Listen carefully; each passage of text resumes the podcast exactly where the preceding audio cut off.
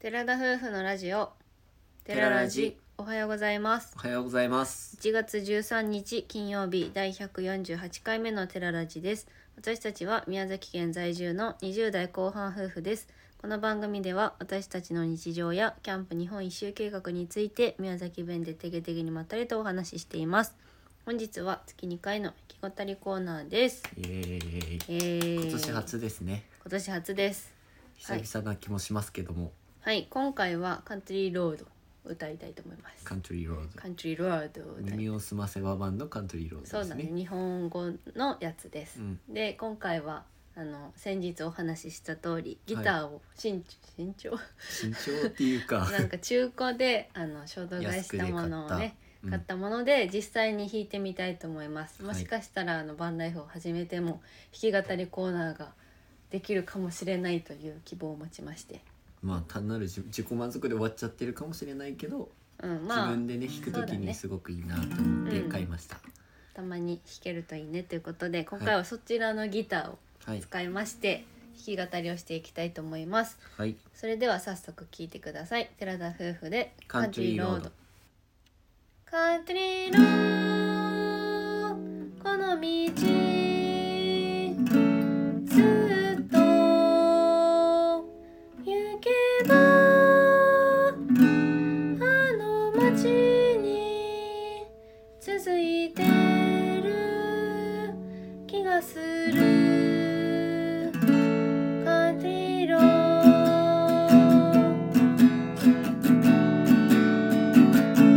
「ひとりぼっち」「恐れずに」「生きようと夢見てた」寂しさを押し込めて強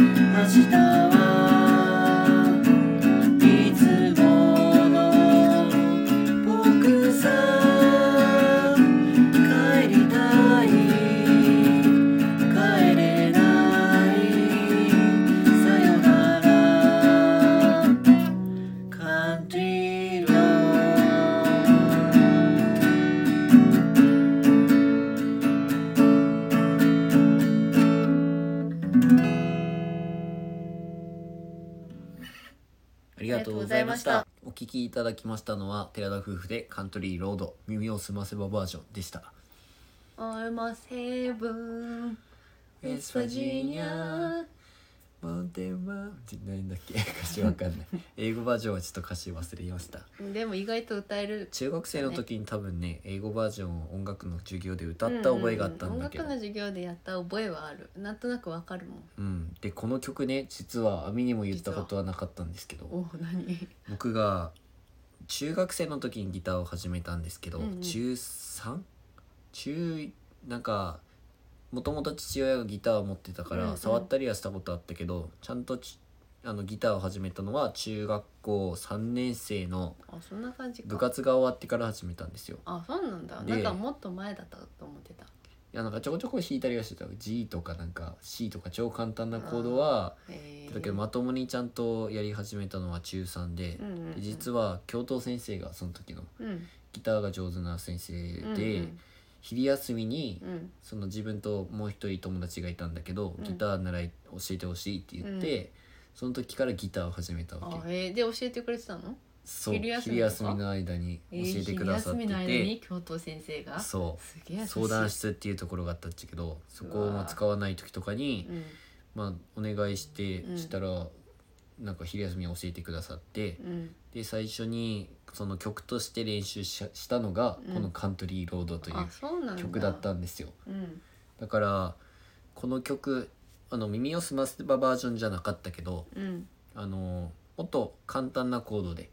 さらに簡単なコードで弾けるバージョンの「カントリーロード」を一番最初に弾けるようになったわけ。あそうやっちゃう弾けるようになっそれ初めてたかな聞いたのうんうん、でそれをうん中学校3年生だから受験シーズンじゃんうん俺推薦入試でもう高校うん決まってたから、うん一般受験の日にうん確かねもう結構学校に残ってる人たちも少なくて、う一ん般受験だから、うん推薦で受かってる人たちしか残ってなくて、それでその教頭先生が「発表してみるか」みたいなことをその前に言ってくださって、うんめっちゃ緊張したけど、うん一緒に練習してた子はちょうど一般入試やったんや。だかあらー俺だけだったけど、うん緊張するねなんかそれ武道場かなんかで えマジであのみあのみんな畳の部屋に座っててうんでその発表する場みたいなのを用意してくださって、うんそこでカントリーロードを弾いてみんなで歌ったのを覚えてるあーなんかさこれ聞いてるとちょっと卒業ソングでもいけそうだなってちょっと思ってたのよあーなん確かにねそのうんふるさととか出てくるじゃんそうだよね、うん、だからこれが実は僕の初めての曲だったそうなってんいうやえどうだった反響はなんかうおーってなってたえっとなんか弾なでくので必死だったからあーこんなみんなで余裕持ってう自分も歌うけどそんいのや余裕周りが持ってはでさきこうないノリノリでちゃんと歌ってくれてたのかなって思ってみんな多分こ温かい目っていうあかーなんかちょっと失敗したりもしてたけどみんななんとか合わせて歌ってくれてたりょみうたくいんながさめっちゃ一生懸命弾いてるの超想像でき るめっちゃ一生懸命弾いてそうだもんいやみんな優しく、うんみうんで一緒に歌っていい思い出ができたのはえーすごくそうや覚じえてる。でもそれがさトラウマにならずにそれがもう機にちゃんと今まで続けられてるからそれなりに楽しかったんだろうね楽しかったね、ううんんうんうんしっかり覚えてるからねそれも、あ多分相当な思い出なんだろうね自分の中で、そうだねそんなエピソードがあるとは思わず私これでいいんじゃないって言っちゃったそうそう何だったっけふとなんかこれでいいんじゃないってなったんだよねいや俺がこの新しいあーギターをこれを買買っった時にかて超簡単なコードで覚えてたのがこれかなと思って弾いたのあそれでいいじゃんみたいな意味がねカントリーロードでいいじゃんって言ってあそうなんだちょっと練習したって感じじでゃすあか、ね、成長を感じられましたねこの一曲はその簡単なコード成長を感じかられらたのかもしれませんが、ちょっと難しいコードでうん、弾けたコーとド進行は増えてるからね、うんまあでもねギターを始めてすごく自分が感じてるのはう、んもう皆さんもお分かりだと思うけど、んこのレベルでしか結局弾けないわけよ